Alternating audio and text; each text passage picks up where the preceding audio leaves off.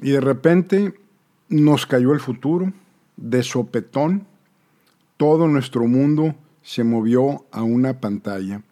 Se me hace que todavía no realizamos, o quizás ya normalizamos, el uso de las pantallas para establecer conexiones e interacciones personales, íntimas, familiares, sociales, sexuales, comerciales, de trabajo, educativas y la lista continúa.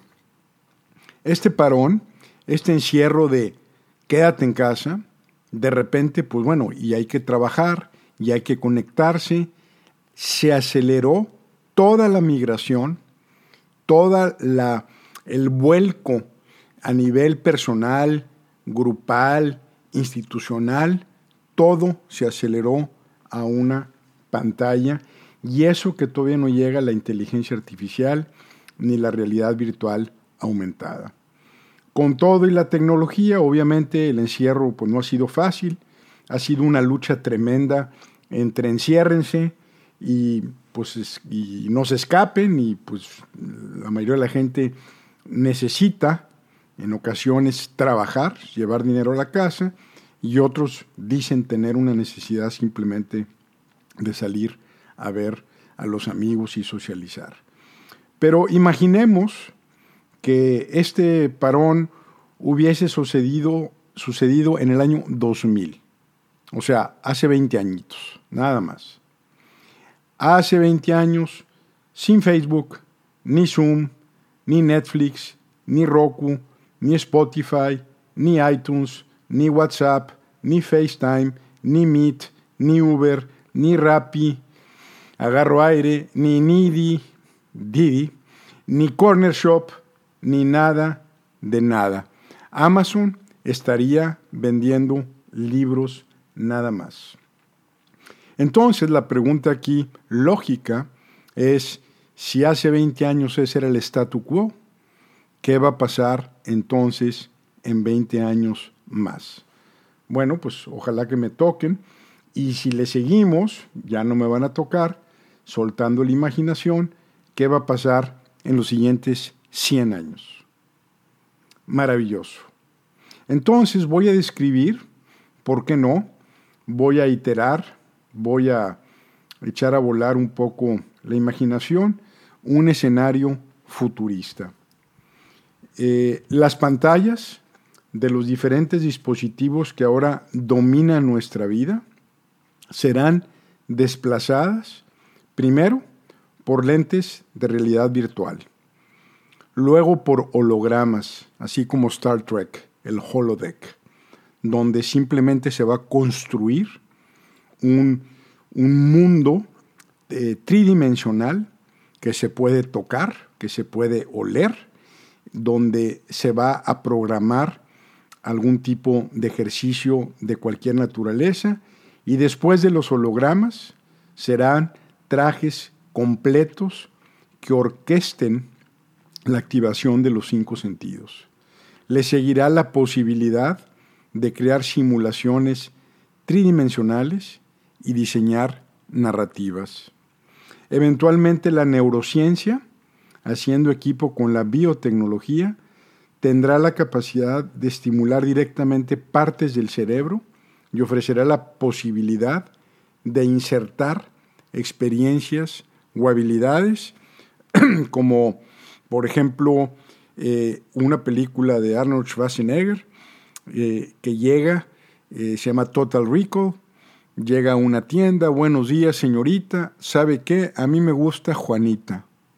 Y aquí está una foto de Juanita y quiero que me venda una experiencia con Juanita de vacaciones en un planeta paradisíaco donde vamos a andar corriendo desnudos por la playa porque ya necesito tocar y sentir a Juanita.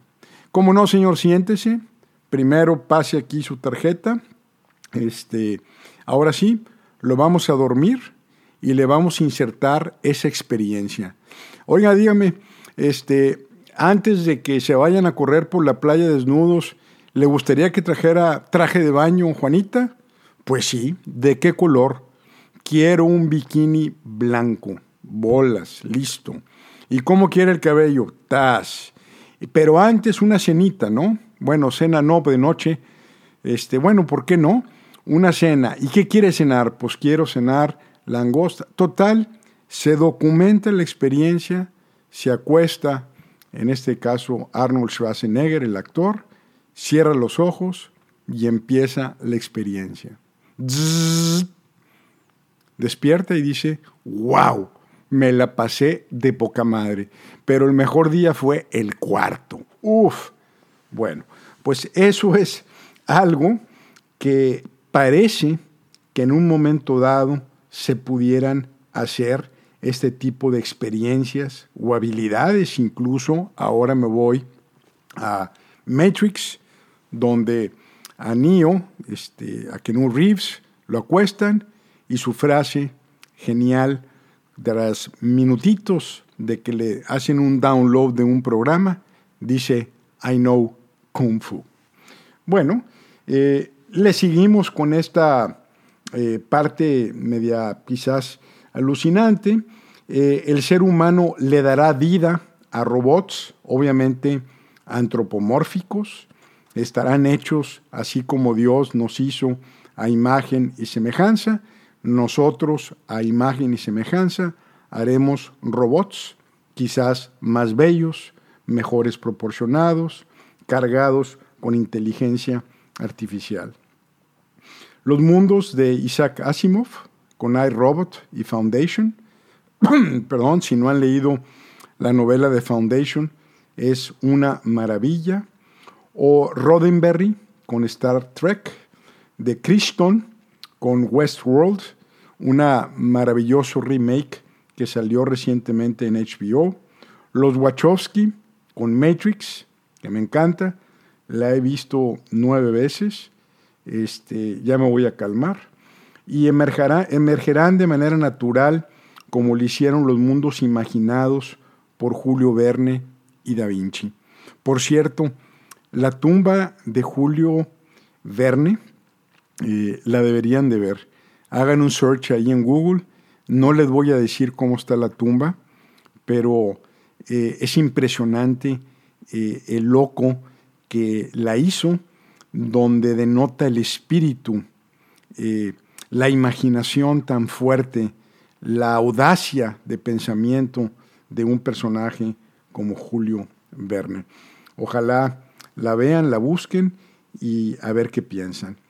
Estos humanoides antropomórficos, antropomórficos, robots, caminarán por las calles, trabajarán en las fábricas, en la agricultura, darán servicio en los bancos, si es que todavía hay bancos en aquel entonces, restaurantes y gasolineras.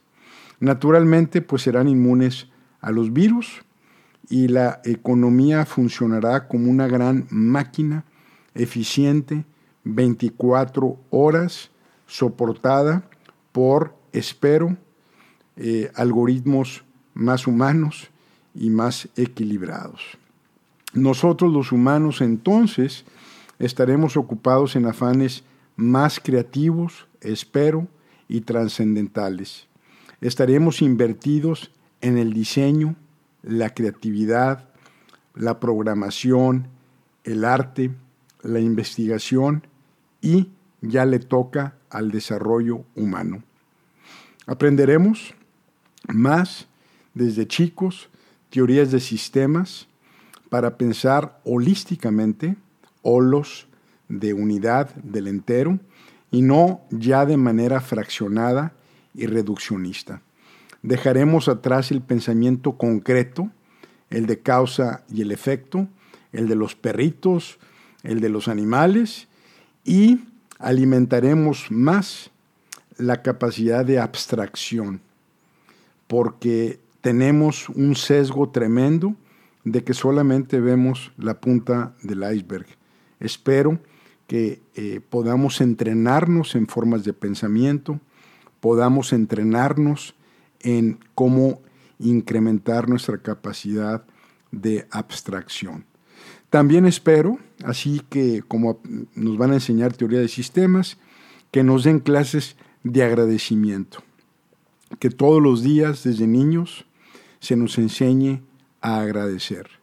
A la hora de que hacemos un inventario, es infinita, eh, es, infinitamente eh, grande las bendiciones que recibimos todos los días, pero por cuestiones de psicología evolucionaria, nos centramos en el déficit, en lo que falta, no en el superávit, en el superávit y la abundancia que tenemos. Creo que agradecernos, eh, eh, que nos enseñen a agradecer y que se convierta en un hábito diario, cotidiano, de mañana y de noche, nos va a hacer mejores personas. También eh, entenderemos las consecuencias de nuestros actos a través del tiempo, por el enfoque a sistemas. Es decir, tendremos una visión un poquito de más largo plazo para ver las consecuencias de las consecuencias de las consecuencias y entonces tomar decisiones mucho más acertadas. Aprenderemos más sobre psicología, que pareciera que es la más importante y la última de las fronteras humanas. Dejaremos atrás, otra vez espero, los sesgos de pensamiento, los complejos, la discapacidad emocional y la fuerza destructiva de un ego que cada vez se infla más. Esto nos hará mucho más objetivos en nuestras decisiones. Aprenderemos más, mucho más, de las humanidades, ya que finalmente es lo único que realmente tenemos. Las artes, los procesos creativos y particularmente el proceso integral, o mejor dicho, el procesamiento integral de lo que se conoce como el vacío existencial. Va a ser eh, ordinario el estar abordando temas existenciales y la esperanza de una trascendencia. Eso nos hará eh, más bien, eso será mainstream, no será de los locos hippies, sino será algo que siempre está ahí. Por cierto, una película más que quiero citar, la de Soul, la de este jazzista, un eh, afroamericano, que, bueno, pues eh, no les voy a hacer, este, pues no, no les voy a decir la película en qué consiste, pero hay una escena fantástica donde eh, cuando se está en ese estado entre la vida y la muerte, de que el alma se va con otras almas y los procesos esos de reencarnación y las conexiones del mundo terrenal con el celestial, resulta que los, eh, como unos conductores o puentes o los transformadores que cuidan a cierto tipo de almas son los locos de la tierra. Es decir, lo menciono porque son eh, ahora la excepción y espero que en el futuro sean la regla. Regresaremos en masa a las prácticas orientales, espirituales, chamánicas, de rituales, déjenme ver si lo puedo decir, ritualísticas y de todo aquello que nos conecte a nuestros orígenes. Las religiones predominantes se fusionarán y se eventualmente se fraccionarán para adaptarse a los tiempos. Bueno, pues obviamente estoy metiéndole aquí mi cosecha, mi grado de optimismo. Estoy hablando de unos 20 años. El reto es que ante este cambio vertiginoso, los humanos nos adaptemos y nos desdoblemos nuestra mejor parte, que saquemos nuestros mejores ángeles y no nuestros peores demonios.